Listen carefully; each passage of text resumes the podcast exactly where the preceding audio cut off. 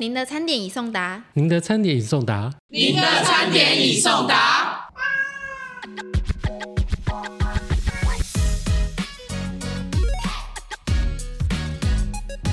有蛮多人会拜葱，然后会拜包子、拜粽子。那这样对神明来说，他们是有什么样的意义在吗？诶，虽然说大家都觉得说啊，只是谐音梗，这样真的有用吗？嗯，但我要真的跟大家承认一件事情，就是神明真的很爱开谐音的玩笑。欢迎收听个人独享餐。嗨，大家好，我是今天的主持人舒重编。本集是个人独享餐第五集法宝袋。法宝袋是独享餐的特殊餐点，我们不会拘泥在学术上面的小知识，是不定期推出的超值特餐。那今天要讨论的主题是天助自助者考试拜拜需要注意的秘籍大公开。我们今天邀请到的来宾，毕业于台师大历史系，他也是一位研究台湾史的研究生。他把做史学的方式用来协助人与另外一个维度进行沟通。另外，他也有经营假鬼假怪三点一四一五九二粉丝团。那就让我们来欢迎济公代言人颠颠师傅。大家好，我是颠颠。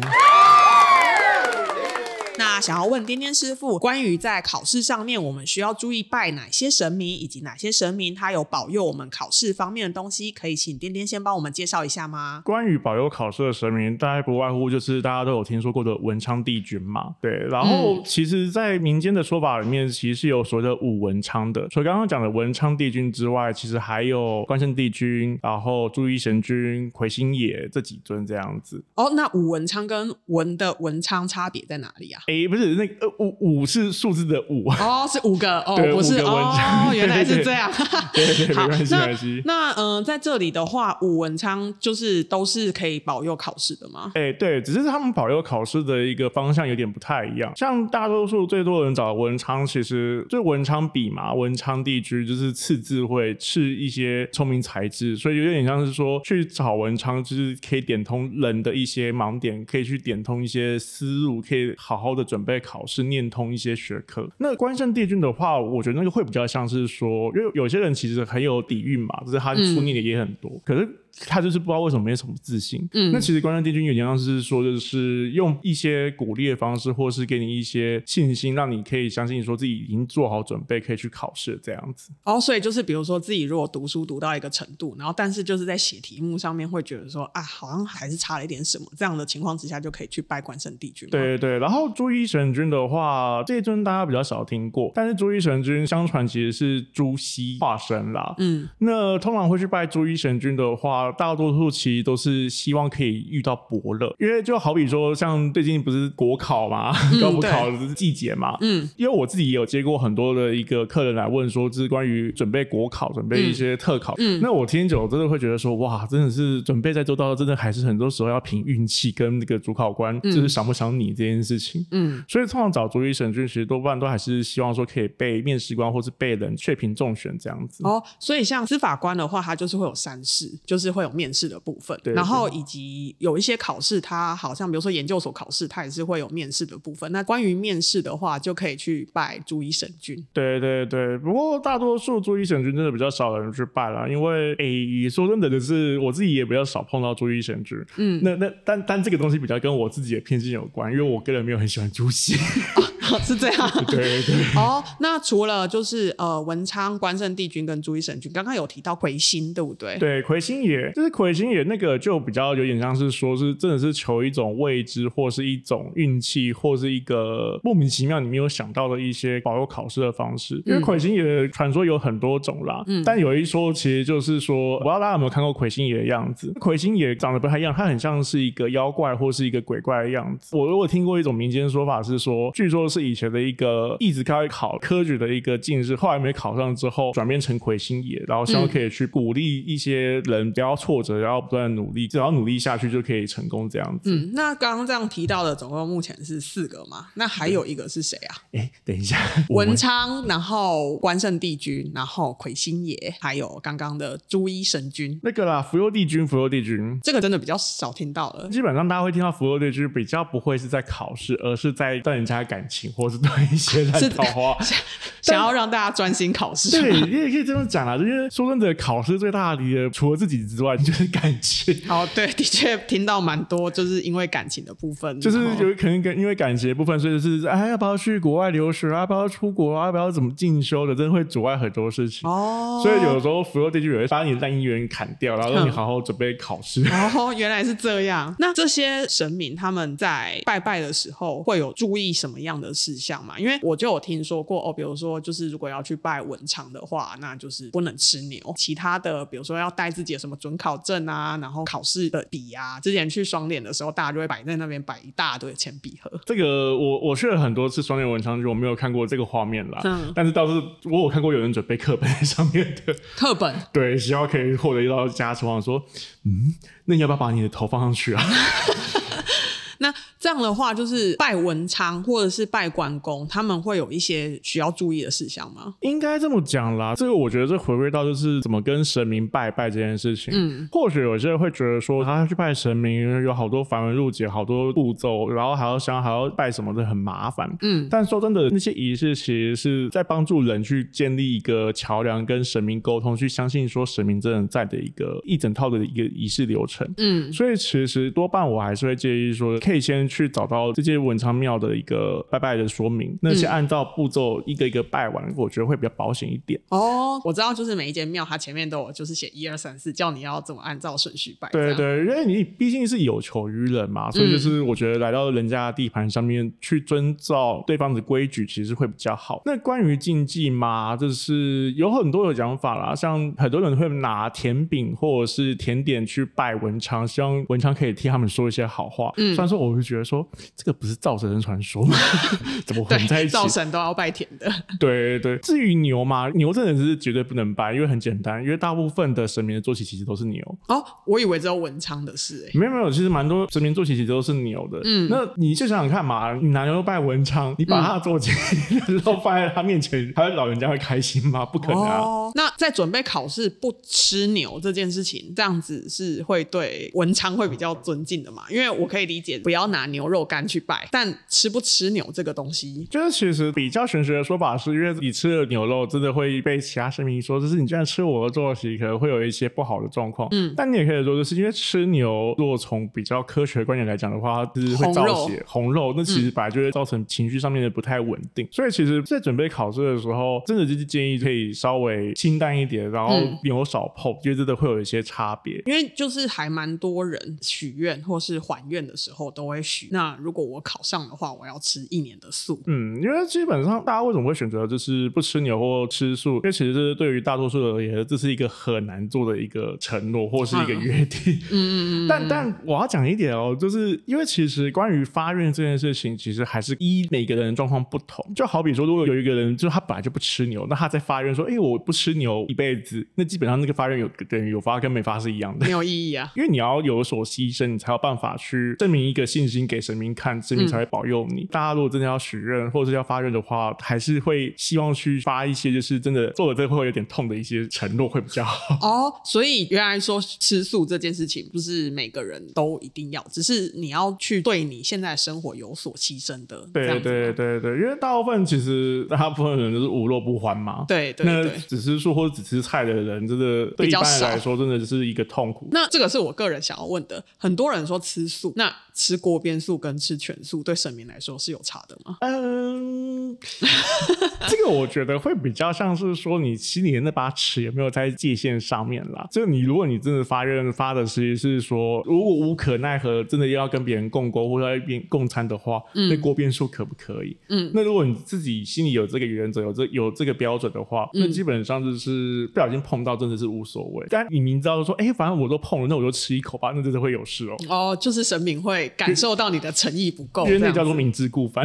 哦，对神明而言，那个反而是比较不敬的嘛？对对对，那我们在拜拜的时候啊，比如说像我记得在考祭之前，有蛮多人会拜葱，然后会拜包子、拜粽子。这个东西它是取谐音嘛，聪明、包粽之类的。那这样对神明来说，他们是有什么样的意义在吗？诶，虽然说大家都觉得说啊，只是谐音梗，这样真的有用吗？嗯，但我要真的跟大家承认一件事情就是神明们真的很爱开谐音的玩笑，神明们很爱开谐音的玩笑吗？因为我每天都在听师傅讲一些烂这个谐音烂笑话，讲到就是我快要受不了。哦，所以这些其实对神明来说是有意义的，就是至少有一个念头，或是有一个东西可以让人去相信说，哦，只要吃了粽子就会保重，或者只要葱，我觉得可以得到聪明聪明这样子，嗯，多半还是有一些意义啦。但是以我的经验来说的话，最重要的还是你的事情跟你的决心到底如何，那去做这些才有意义这样子。嗯，那在台北的话，大家比较有名的就是双联的文昌，嗯，然后有些人关圣帝君的话，大家就会去行天宫或者是去龙山寺走一走。嗯，那这边也是有听说，就是新庄会有文昌祠。各地的话，点点这边有没有比较知道有名的文昌？就是因为我们考生有分北中南，不好意思，我真的比较熟的只有北部啦。但是北部大家知道最有名的就是双联文昌君。嗯，这些之所以为什么会有名呢？为什么会这么多人来拜呢？其实说真的，因为我真的是有亲眼见过，就是很多的朋友或是一些客人，他们去拜了之后，发生一些有点灵验的事情。具体而言啦，双联文昌有一个比较大的特色，就是他会想尽办法逼你去读书。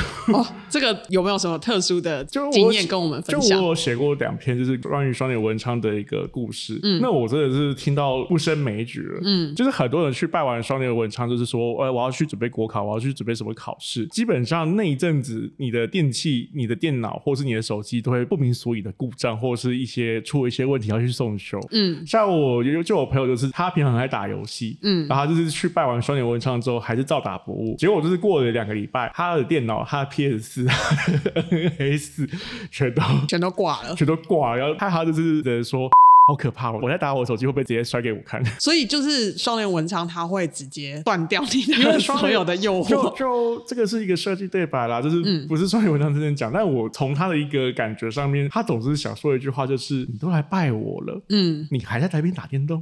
哦，就是你该清醒了吧？这种感觉。对。至于我另外一个朋友，真的就是比较有一点玩太过头，然后他是玩生存游戏的，他就问双联文昌说，他可不可以去打一个放松？文昌好像有答应，嗯，可是。是文昌只有说答应一次，没有说一个礼拜。结果他打了一个礼拜之后，有一次回去的时候不小心下大雨，然后自摔，不知道为什么他背的枪支就是全部进水，然后莫名其妙的感冒。嗯，然后感冒了他也不好好休息，就在那边床上划手机、看交友软件、看社群。他就是有跟我说，就是不知道为什么那一次真的很清楚的感受到房间有一股怒火在 在烧，他就赶紧打电话给我说：“哎，个点点，那个是不是双面文昌在？”在在我房间里面，然后我就稍微其他看一下事情，我就说，嗯，你做了什么？嗯，所以就是文昌君很神气。对，真的是只能说，刷脸文昌之所以会这么灵验，那么多人拜，真的不是没有原因的，因为他的感受力真的很可怕，是会竭尽所能让你感受到，就是你都来求我了，那我就让你看看什么叫做好好准备考试。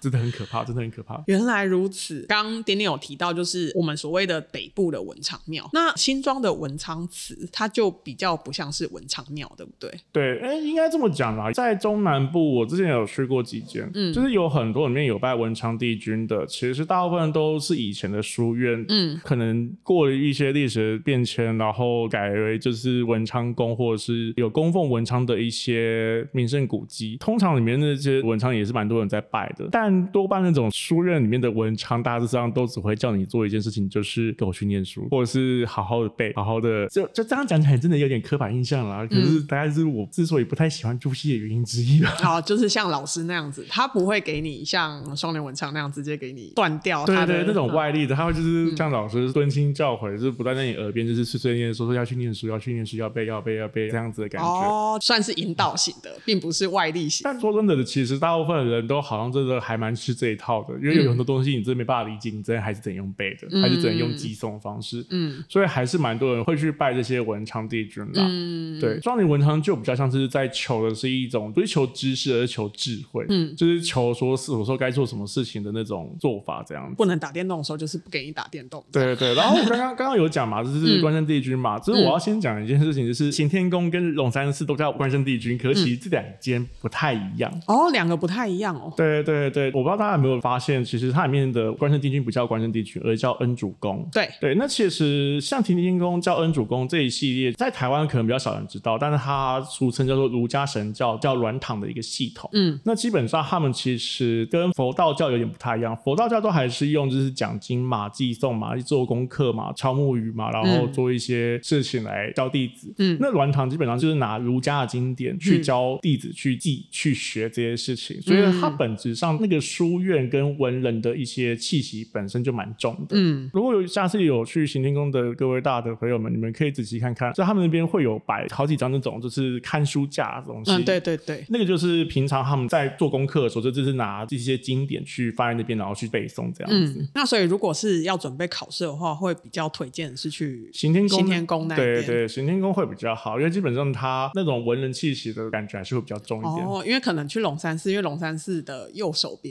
也有文昌，跟我记得是有朱熹的朱一神君。好像有，好像有，但是龙山寺嘛，因为龙山寺本质上还是佛寺啊，嗯它撤炉之后，我真的感觉上就是那感受差很多。哦，原来如此。对对，我觉得如果真的大家要准备考试的话，我觉得去找行天宫可能会真的会比较恰当一点。嗯，了解。每一间庙宇，他们有独特的禁忌或是拜拜的方式吗？还是文昌其实都差不多，大同小异？文昌大部分都大同小异，都差不多啦。就是虽然虽然说本来那个我觉得是本来是造神的传说，但是拿甜点拜文昌这件事情，好像已经变成是一个惯例了对，我就想到有一次，就是因为我知道少年文昌很爱吃甜的，所以有一次我陪朋友拜拜的时候，他就从宜兰带来一个很神秘的东西，叫做糖葱，就他就是用那个麦芽糖做成的一个很像葱的一个甜点。结果就是他放在那边的时候，我们这边刮了大概快半个小时吧，就问说可不可以带走，可不可以带走，一直都给盖不会。因为还没吃完。我不知道为什么，就是他真的好像爱不释手那个东西 然后我们就很无奈，只好跟妙方人员说不不好意思，这东西我们可以留在这边。但但是我真的要说，就是大家吃到甜的东西，不管是人还是神，吃到甜的东西总是会开心的嘛。嗯，所以我会觉得说，好像拜甜点给神明慰问，好像也算是一个也是 OK 的做法，这样子。还不错选项。这样，点点这边刚刚有提到，就是有遇到蛮多观众，或者是你自己在问世的客人们，都有一些比较有趣的回馈。这边有没有印象比较深刻的？关于考试的吗？啊，我又想到我有一个学妹跟我说的是，他是那个小时候就一直是少年文昌帝君的一个忠实信徒，嗯，然后他一直跟我分享说的是，他只要路过文昌帝君，嗯他只要内心突然有个声音就说，哎，我是不是要跟文昌就是保佑一下我最近的考试？当他有这个念头的时候，当天或者是那个礼拜，他的另外一半就会发生一些急事，就本来约好要见面的要出游，就会临时 cancel 掉。让他专心读书。对，那我就只能安慰他说的是，你这个太灵验了，你真的好可怜。真的是随便动一个念头都不太行的那种情况。哇，那双年文昌真的是除了认真读书之外，还会影响到别人约会。不过当然我有听说过，有些人去拜了之后，他完全没有被逼迫，嗯，可是还是顺顺顺顺利利的考上了。嗯，那我大概就是想说，就是双年文昌大概在想的是啊，这个人不用特别逼，嗯，只要稍微就是给他一点那个 sign 或是一些提示，他大概就会自己准备去考试了。哦，那有什么样的可以提高自己考运的小 table 吗？提高自己的考运小 table 吗？就我真的要讲一件事情啊，因为其实有时候可能有些人拜拜的时候会听到有神明，或是有些人会讲一些好像跟考试无关的一些事情，嗯，但其实有一些可以去想说，这个看起来无关，可是一直反复被提的事情，是不是其实是有关系的？因为其实神明有时候会讲非常多的弹数跟前提，有时候那些弹数跟前提没有听进去的话，那个事情是很难发生，或是会 lose 掉一些东西。嗯，所以其实说真的啦，就是要怎么增加考运的方式哦，我是觉得真的是诚实面对自己到底有没有准备好，然后自己真正的可以达到的一个目标，大概是到什么程度。对，然后我们这边还有一个啊、呃算听众吧，他就是有一个小小的疑问：我今天跟神明许愿，比如说哦，我刚刚讲的我要吃素一年，那如果我没有去还愿，或是一年之内我可能跟神明请了大概三四次的假，导致我这个还愿的过程不是那么的顺利的话，会不会被惩罚？诶，我有见过两种状况，一种是你讲的这种，但通常就是，嗯，我觉得人都还是会有一些那个啦，惰性嘛？惰性。可是，譬如说，就是自己如果真的有太长一段时间没有吃素的话，突然就是真的会有一些胃口大失，嗯就是没有吃的欲望。要么可能就是本来学业好好的，但不知道为什么期中过后会有很多期中预警，准备要被挡了。嗯，就是大概都会发生一些这样的事情，不断提醒人，就说你确定哦，你们有什么事情忘记做了？哦，就是会提醒你这样。因为像我自己是有一个惰性跟自己意识啊，所以当我知道说我没做到的时候，可能周边的一些神秘力量会提醒你，对，就会提醒我说，好好，我要去做，我要去做，我要去做这件事。所以就是如果一直都没有去还愿的话，神明会用各种方式提醒你，这样吗？我有听过一个，就是考上自己的第一志愿，然后说要吃素还愿，可是可能考上太开心了，就直接丢到脑后。嗯，结果他那一年的时候，上学期直接被恶意。也太哇，这个非常狠，非常狠，非常现世报来的有点快。对，但我觉得其实跟神明拜拜都还是要讲求一件事情啊，就是自治，嗯。自知之明、自律，嗯其实都还是要讲求这件事情，因为神明可以帮人没有错，嗯。可是那个当事人自己没有意识，就觉得说啊，我只要瘫软在那边，我就有外在力量帮我的话，那基本上是不太可能的啦。嗯。就是我们说这个天助自助者，嗯。这句话其实意义就这个求考运或者求希望可以考上自己的目标。我觉得最后到头来，其实神明都还是会用各种方式去告诉人们，说的是你要告诉你自己，你准备好了没有？你准备踏实了没有？如果问心无愧的话，那基本上真的不用太担心了。嗯其实神明会用很多方式不断的提醒人们做这件事情。嗯，今天的分享差不多就到这里结束了。那谢谢点点今天的来，法宝袋的单元到这里结束，谢谢。谢谢谢谢各位。点点师傅在通灵过程里，感受到对人世间的关怀与喜爱，这些无奈却又感动的日常生活记录，都成为了假鬼假怪、人鬼神灵万事屋的奋斗日记，还是无奈日常。这本新书的养分。敬鬼神而敬之，我们应该对于自己未知的存在与事物保持尊敬，而不过度的迷信，这才是我们与另外一个世界的朋友相处之道。想知道点点师傅与神明鬼怪共处的日子是有多么的无奈与厌世？就欢迎到各大通路购买颠颠师傅的新书吧，也欢迎按赞假鬼假怪三点一四一五九二看更多的故事哦。另外，在独享数位文化的粉砖有举办这本书的抽书活动，有兴趣的朋友欢迎给我们这这一集五星，并且追踪个人独享餐 Podcast，就有机会抽中这本书哦。个人独享餐在 Apple Podcast、Spotify、KKBox 都可以听到喽。记得订阅我们，才不会错过最新消息。也欢迎敲完有兴趣的来宾跟内容，一起制作出属于你的独享餐吧。